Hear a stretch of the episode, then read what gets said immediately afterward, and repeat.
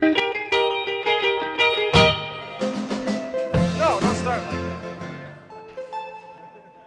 Wouldn't it be nice if we were older? Shoot, wait a minute. That's close. Where's your ID? What are your names? Al. Bruce, Carl. Mike. Dennis. What are you guys? Hi, we're the Beach Boys. Muy buenas tardes, empezamos un nuevo ciclo, vamos a empezar con este programa Héroes y Villanos, contando la historia de la banda californiana The Beach Boys. Vamos a arrancar cronológicamente contando desde que formaron, desde que empezaron los ensayos con los tres hermanos Wilson y Mike Love en el garage de, de la casa familiar de los Wilson. Y vamos a tocar un poco más los gustos musicales de cada uno y lo que iba, lo que iba generando en ellos todo ese proceso. Esto es el, inicio de un nuevo programa de Héroes y Villanos y comienza de esta manera. Brian Wilson nació en California el 20 de junio de 1942. A pesar de ser prácticamente sordo de un oído, la pérdida del oído fue causa de los golpes que le brindaba el padre, Murray Wilson, intentando educarlo de una manera bastante extraña. Denny declararía que la sordera de Brian era debido a un golpe con un bat de béisbol que le había dado su padre, Murray Wilson, por haber perdido un partido. Brian desde muy pequeño componía compulsivamente, su único escape era una grabadora que le había regalado precisamente Murray Wilson para, para unas fiestas y él se la pasaba experimentando sonidos y, y cosas raras en esa grabadora, pero también pasaba gran parte de su tiempo escuchando Rhapsody in Blue.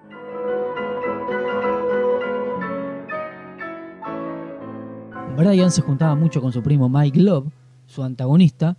Mike Love nació también en California el 15 de marzo de 1941. Fue Brian que incentivó a Mike a escuchar The Four Freshmen, grupo de cabecera de Wilson, y empezaron a practicar y a jugar con, con sus voces y con sus armonías para imitar a The Four Freshmen.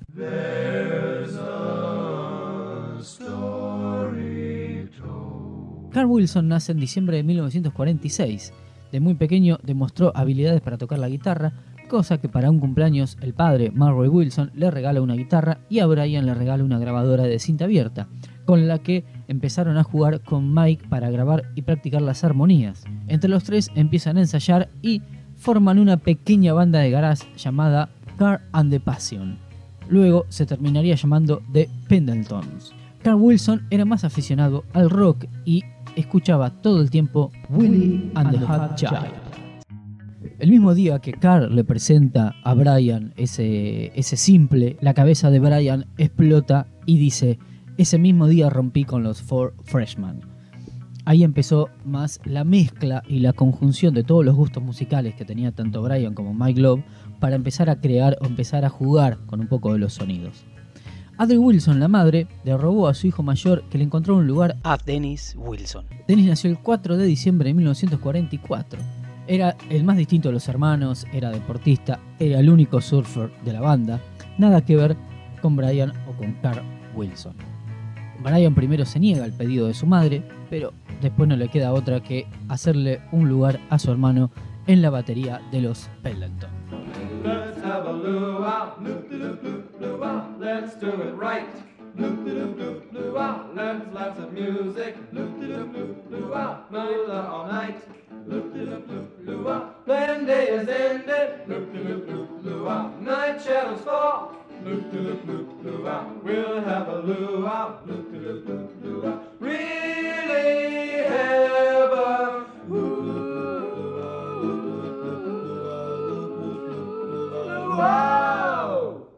Keep rolling. Hi, this is Brian Wilson of the Beach Boys. My children were raised, you know they suddenly rise. They started slow long ago, head to toe, healthy, wealthy, and often wise. Cuando las cajas de singles llegaron al hogar de los Wilson y pudieron abrirlos, se dieron cuenta que en la etiqueta no decía The Pendletons, decían The Beach Boys. Murray llamó indignado a Morgan, que era el encargado de, de- de todas esa- esas cosas, y al parecer Russ Regan, un empleado de la discográfica, había decidido por su cuenta y riesgo cambiar el nombre del grupo porque no era su- suficientemente surfero. The Pendleton. Lo tachó, puso The Beach Boys. Así que el disco terminó quedando con esa etiqueta porque no tenían la plata como para mandar a facturar, a, a grabar todo de nuevo, a, a imprimir todo de nuevo, mejor dicho. Así que a partir de ahí, The Pendletons pasan a llamarse The Beach Boys. Brian, en, una salida con sus amigos y sus hermanos en su Ford del año 57, escucharon por la radio local los primeros acordes de Surfing. Fue un punto de inflexión. Según Dennis, años después dijo, fue lo máximo. Aún puedo recordar su cara. Es la única vez que vi a Brian tan feliz. Brian los gritos diciendo, al fin podemos dedicarnos a esto. Ahí empezaría lo que sería el camino para llegar a su primer álbum. Murray, el padre, ya preparándose, crea la editora Sea of Tunes, dedicada para proteger para sí mismo las canciones de Brian.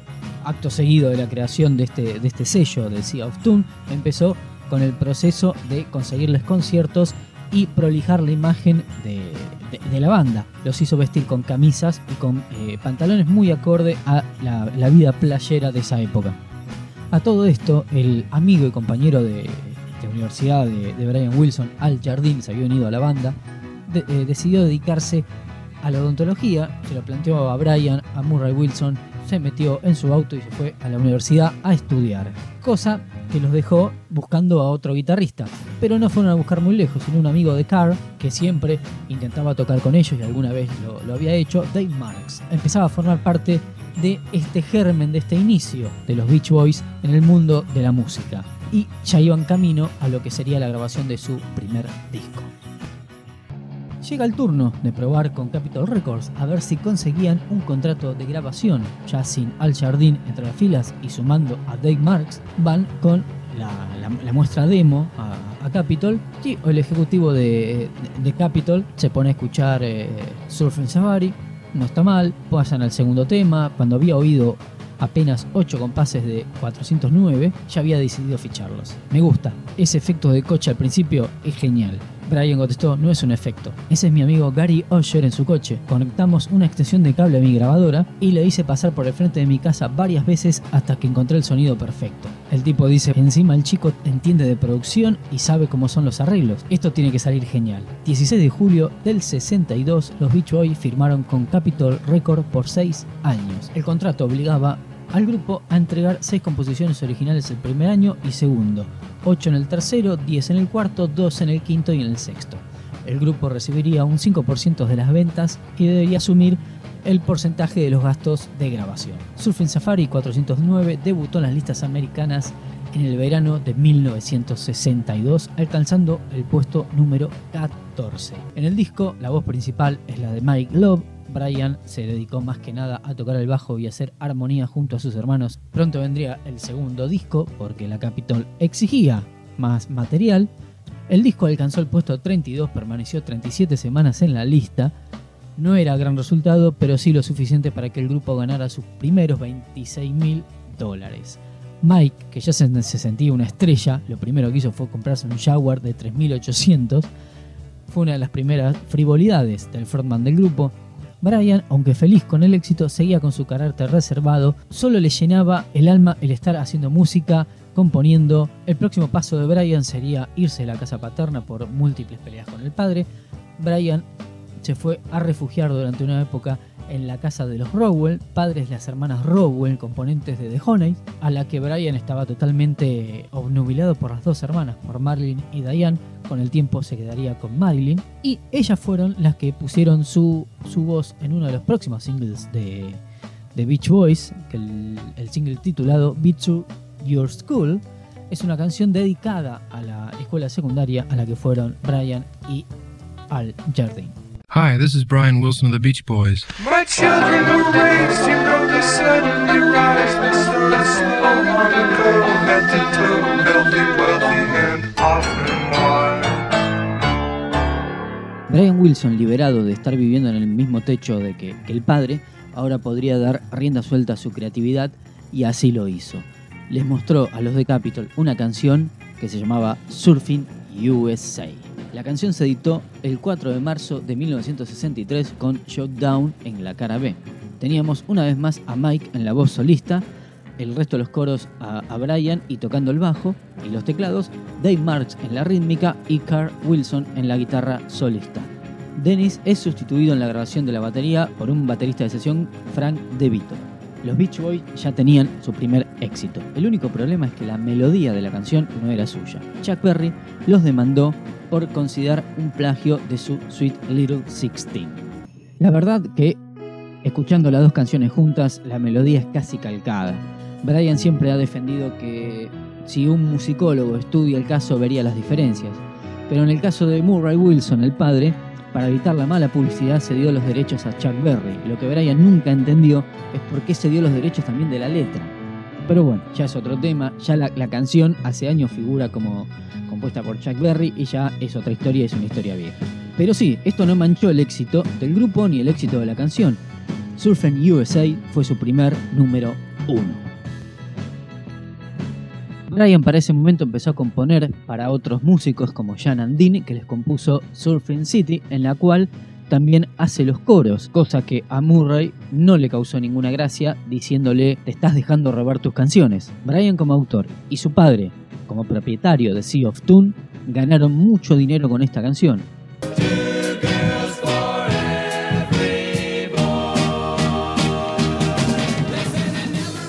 Llega marzo de 1963 y los Beach Boys editan Surfing USA. El disco mantiene una senda bastante similar al disco anterior, pero empiezan a aparecer joyitas mucho más importantes, como The Lovely Sea, escrita por Brian Wilson y Gary Osher. En resumen, el disco en general tiene cuatro buenos temas, cuatro grandes canciones como Surfing USA, La hija del granjero, The Lovely Sea y Shore Down. También tengamos en cuenta que son principios de los 60, el formato LP es secundario, lo principal son los singles, las canciones de éxitos. Como decía John Lennon, o sea, el disco está, está lleno de canciones de trabajo, o sea, de canciones para rellenar los cuatro singles o los cinco singles del momento. Es nuevamente destacable el trabajo como compositor de Brian, quien, si no contamos Surfing USA, contiene siete canciones. Lennon y McCartney estaban en números similares en sus dos primeros discos. Todo un logro, sobre todo si tenemos en cuenta que el segundo disco llegó cinco meses después. Definitivamente supone un avance respecto al disco anterior y lleva a la banda al éxito. El disco alcanza el puesto número 2 en las listas. Recordemos, el disco tiene 12 canciones, 7 de las cuales compuestas por Brian Wilson, una por Carl Wilson y dos covers si contamos 3 como Surfing USA, como figura Chuck Berry, lo contaríamos como un cuarto cover. Pero tiene 7 canciones compuestas por el señor Brian Wilson.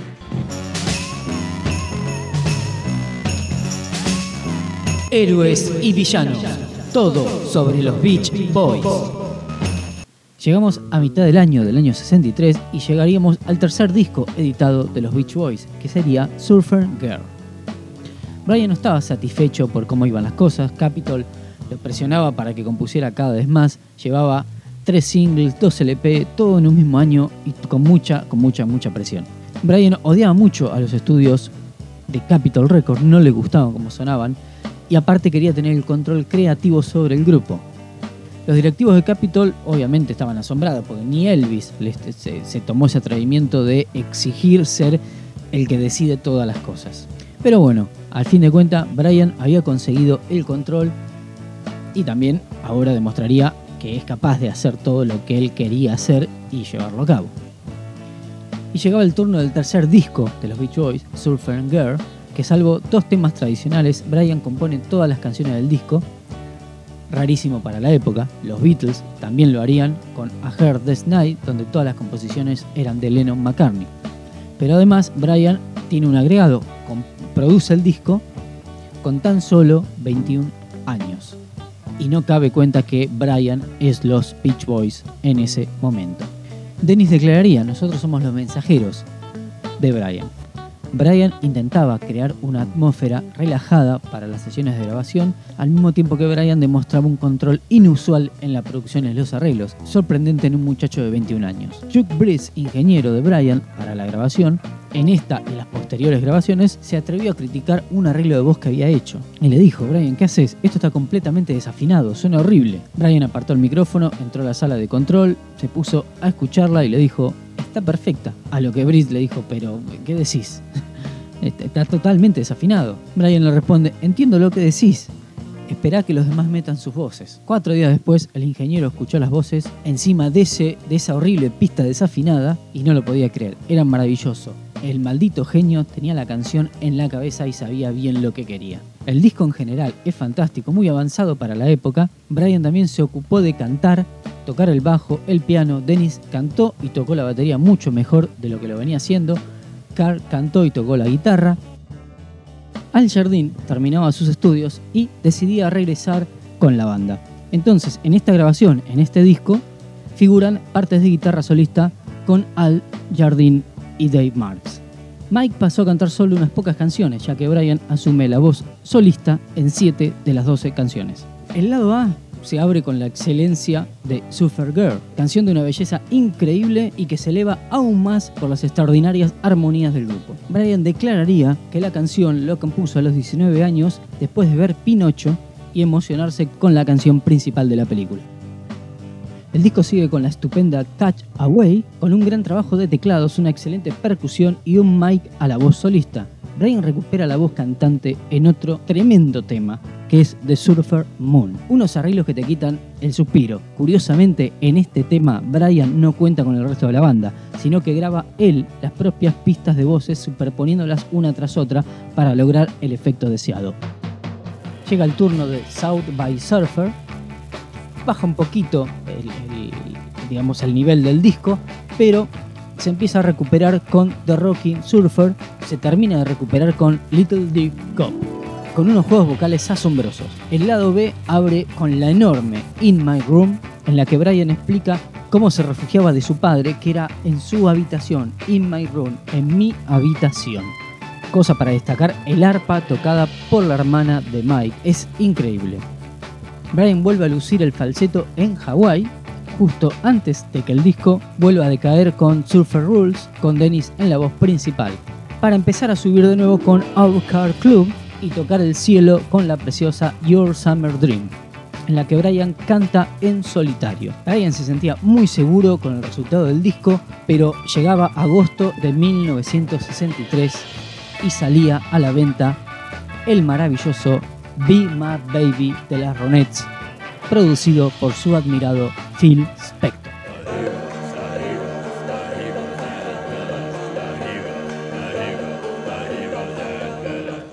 La canción y la producción de Phil Spector logró colapsar a Brian Wilson, que lo único que hacía era poner una y otra vez el disco de Be My Baby. Marilyn, su mujer, para darle ánimos y consolarlo, lo único que le repetía era, vos podés componer algo mejor que Be My Baby, o sea, vos sos capaz, vos sos mejor que lo que había hecho Phil Spector.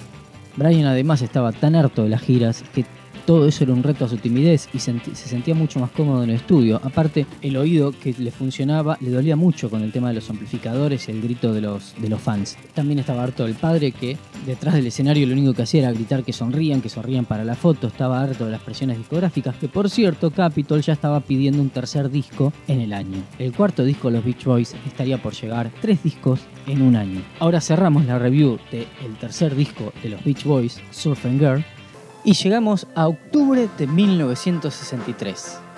Capitol quería sacar un disco sobre coches, una especie de álbum conceptual sobre bujías, pistones y neumáticos. Para eso, sin consultar a la banda, decidió retomar las canciones de discos anteriores que tuvieran que ver con los autos. De esta forma, Little Dick Cop, Overcar Club, 409, Shotdown, obviamente había que exprimir a la gallina de los huevos de oro y Brian compuso ocho canciones más, todas sobre coches, y armaron lo que sería Little Dick Cop, que sería editado en octubre del año 63, solo un mes después de Super Girl, o sea, muy rápido.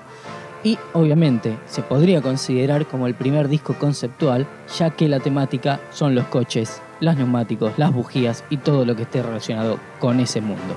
Little Dick Cop es, de hecho, el nombre de un modelo de 1932 de auto utilizado en los años 60 para modificaciones deportivas. El, el tuneo de los 60. El disco está a medio camino de recopilatorio y novedad, porque obviamente tiene cuatro canciones recopilatorias y ocho canciones nuevas. De las 12 canciones, solo 5 son absolutamente nuevas, ya que 4, las que habíamos mencionado que habían salido en discos anteriores, como Little Dick Cop, Shotdown, 409, Overcar Club, y la fantástica All Your Man Is Gone, es una versión del There's Heart Will Fall of Spring de Bobby Trop, con una nueva letra que Mike Love escribió como homenaje al reciente fallecido James Dean.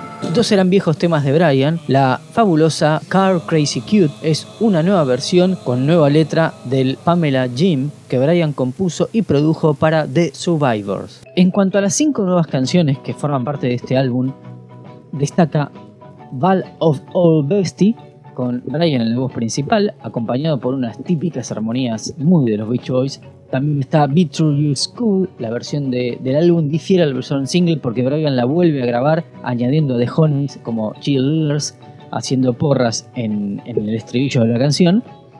También está Spirit of America, No Go Show Boat, que tiene un aire extraño y unas armonías complejas para entrelazarse con una instrumentación más compleja aún.